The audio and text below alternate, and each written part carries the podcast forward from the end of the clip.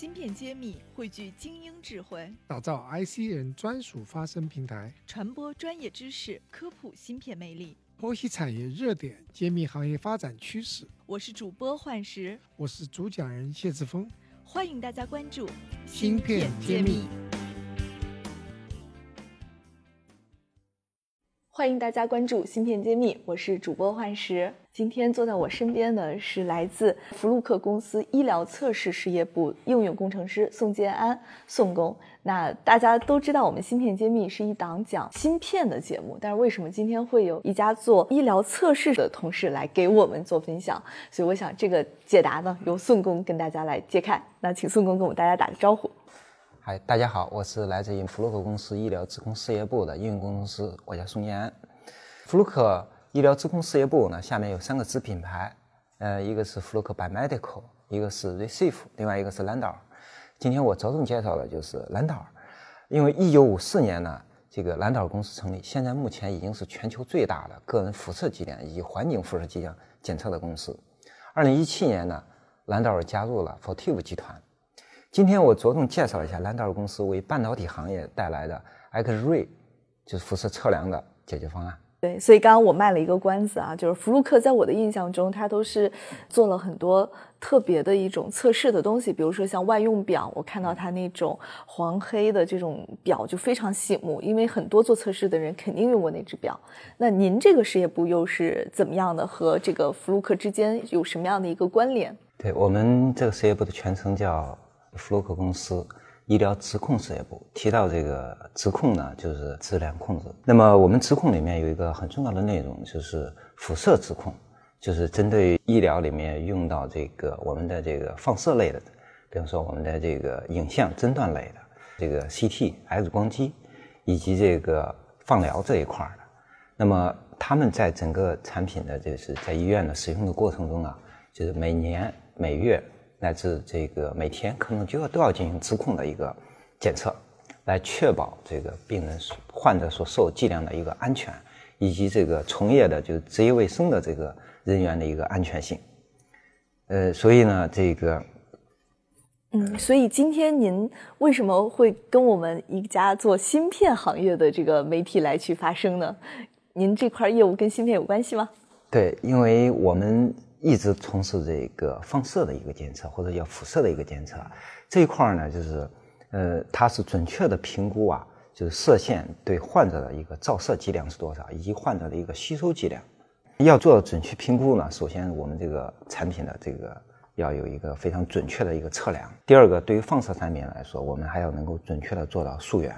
哎，溯源。我们目前我们的产品是溯源到美国这个国家标准研究院，就是大家常熟悉的 NIST。嗯，哎，所以保证来我们的测量的每一个值都是准确的。那么辐射这个概念呢，它实际上就是说是，呃，在很多领域里都有应用。呃，这么说，评估一个国家工业能力的水平的一个标志，就是它的这个辐射水仪器应用的一个水平。越先进的国家，它这个 X 射线或者叫辐射的仪器测量仪器应用越多。因为这个辐射的仪器呢，它主要应用在自动化控制领域里面。我们大家都知道，这个辐射的这个测量仪或者 X 射线的测量仪器被大家命名一个名称叫无损检测。那么这个无损呢，实际上指的是不是说 X 射线照上去，然后检测做完检测了，这个物体没有受到损伤，而是这个物体本身没有被打开、被破坏。就做成了做了检测，其实它内部结构已经发生了改变。对，虽然可能我没有打开它，但是里边内部已经受到了这个照射的影响，或者就是换句话来说，叫受到了很深的内伤，就有点感觉没有暴力拆箱，但是内部是变了。对，内部已经受内伤了。当然，这个内伤的水平呢，跟几个因素有关系，一个是 X 射线自身的能量，我们把是 X 射线能量呢叫 kV，啊，可能熟悉 X 光机的朋友呢都会知道这个 kV 这个指标。另外一个呢，跟被测物质有关系。这个被测的物质呢，如果说你被测的物质是一个低密度的物体啊，低密度物体，那么你受 X 射线的损伤可能就比较会比较大。如果是你是一个高密度的物体，我们打个比方，我们在工业的生产另外另外一块叫金属材料这一块，它也会到用到用到 X 射线的检测，尤其是航天领域里面，你要检测这个可靠性，是吧？我们这个火箭的舰体外边是不是这个焊缝啊这些有没有泄漏？它是一个纯金属体，那你要用 X 光去照一下，发现这个非常微小的裂痕，那这个 X 射线对它的影响就非常小了，它属于高密度的物体。另外一些，这个我们半导体里面上天的半导体里面，它上卫星，那么它一定要扛住这个空间内的很多这高能量的以及大剂量的一个辐射的一个照射，那么它就要在一个主要的芯片的外面啊，要贴附一些抗辐照的物质。那这些抗辐照的物质是什么呢？就是金属，比方说胆啊这一类的材料啊，来抗辐射，就说明这个这个射线对这些材料是没有影响的。最直接影响的就是我们在这个医疗领域里面，大家都知道，去做医院里面去拍个片子，最怕的是自己受到了辐射。为什么呢？因为我们人体的密度决定了我们容易受到辐射，人体大部分密度都集中在一左右，所以给 X 射线。给我们的检查的这个 X 射线一百五十 kV 正好发生的这个辐受辐射的损害的影响比较大。换言之，如果你换个金属材料，没有影响。所以呢，提到这个 X 射线的检测，我们要考虑这两条因素：一个是它的能量，一个是被检测物质的密度。就是说，X 射线可以帮助很多。做检测过程中的一种是一种做检测过程中的一种手段，但是如果用好它，才能把它的损害降到最低。对对对对，但是有时候我们有一个方法叫叫合理性，你无法避免。你看，我们明明知道它对人体有害，但我们还得做，为什么呢？两全相利啊，取其利。嗯，哎，而且有句话说，不谈剂量谈疗效也是没有用的。对对，如果不谈剂量下，你去谈这个谈疗效，那确实是。对病人是有伤害的，对有是伤害的。对，那你们在医疗领域，其实这个应该要求的是更严格的，因为人体尤其是健康是一个，我觉得是一个高标准的要求。那在工业界的话，是不是会对辐照的检测或者是监测这个过程会要求没那么高呢？你们进入非医疗领域，会不会呃有很多其他的一种压力，或者是市场上并不容易那么接受你们呢？嗯，其实这两点来说呢。就是患者对于患者的这个检查受到的辐射来讲，它有它的特殊之处；对于我们半导体来这一块检测来放射的检测来说，它也有它的特长之处。呃，我们放射里面有一句话叫“没有一种测量手段可以包打天下”，就你不能靠着一种测量手段把所有的问题都解决了。嗯，所以我们对万金油在放射这个领域是没有用的。所以我们也为这个我们这个半导体的测量啊准备了一套特殊的一个解决方案。哎，来适应半导体这个测量的这个特殊的一个场景的需求。打个比方，我们在医院测量的时候，不受任何环境的限制，都是敞开式的，那个操作空间很大。但是我们在半导体里面测量呢，空间非常狭小，而且它它这个测量的方式是一种比较，对于我们的这个三维成像来说，它是一种旋转的结构，而且我们这个在我体积又很小。在我们患者来说，它不存在这个问题。患者本身很大，哎，整个很多摆位啊方面都不用考虑。半导体里面受限的领域就很多。如果你一定要用另外一种办法去套用它，那结果只能带来一个结果，那就是测不准，哎，测不准。而测不准确是我们计量测量里面一定要避免的现象，哎，要避免的现象。那这个问题之前呢，我也想再请教一下，X 射线对人体是有伤害的，这个大家都是有共识的。那辐射对芯片又会带来什么样的影响呢？是不是所有的芯片都会害怕这种辐射，或者说您遇到的情况下，哪些场景下一定要规避被辐射的呢？射线呢这一块儿，它对这个半导体这一块的影响呢，其实是一直都存在，只不过这个影响呢，对产品本身重要不重要？呃，打个比方啊，其实很多测量辐射的探测器，它本身就是半导体。如果熟悉这一块的朋友可以知道，就是半导体本身就是辐射测量里面的一个探测器。呃，我们很多半导体里面，我们很多原来的辐射探测器里面，就是我们的产品有一类产品都是用半导体来做的辐射探测器。但恰恰是我们正好是利用它里面产生的电荷来测量的。如果你不需要它电离里面产生的电荷，那就是一种危害。那就这种打比方，我们在做这个，在一些芯片里面，因为 X 射线照到这个芯片的时候，它会在里面产生这个叫光电效应。为什么呢？因为我们普通检测的时候用的 X 射线，呃，基本上现在来说就是芯片这个行业用的射线能量都是八十到一百二十 kV。那么我们芯片的主要材料就是体硅材料或者叫硅材料。那么硅材料的密度呢，和这个一百二十 kV 这个射线相遇的时候，恰恰发生了一个效应，我们把它叫光电效应。那么这个光电效应对材料的危害是最大的，它会在材料里面产生电荷，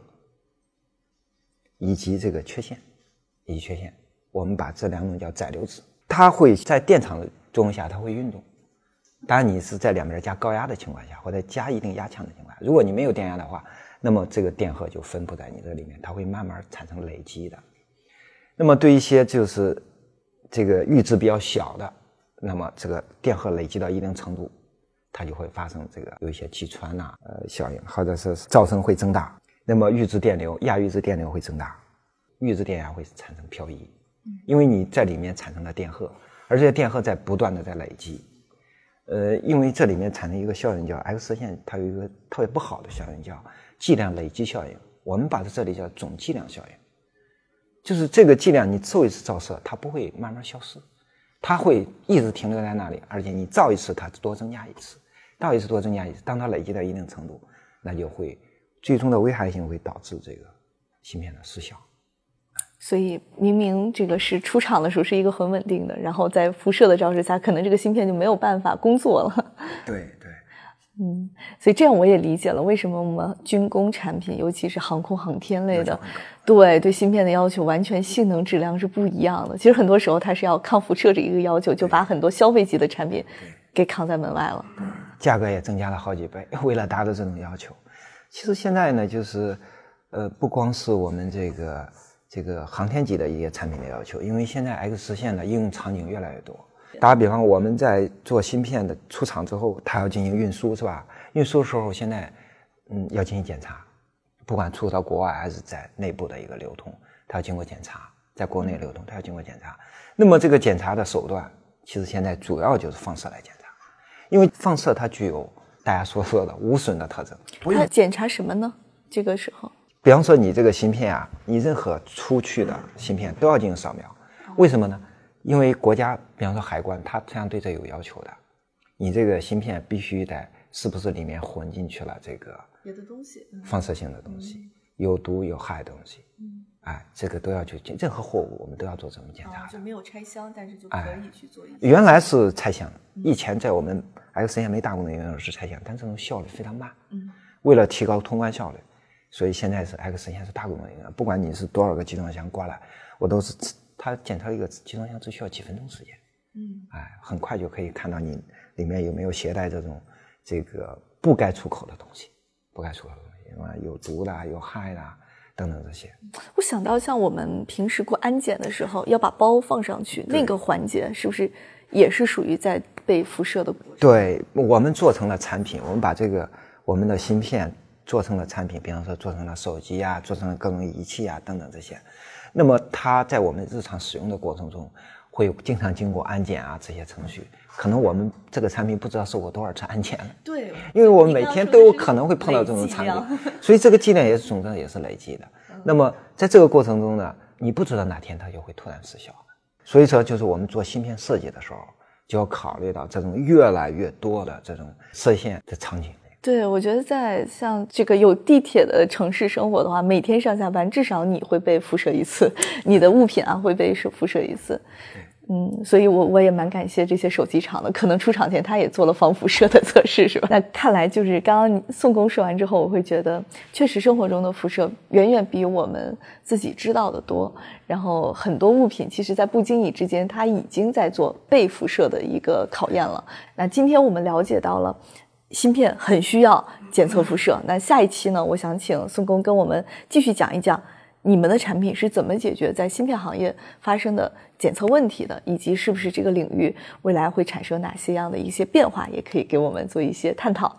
好的，本期节目就是这样了，欢迎大家继续关注我们芯片机密，我们下期再见。下期再见，我是福禄克医疗自控事业部应用工程师宋建安，我在芯片揭秘等着你。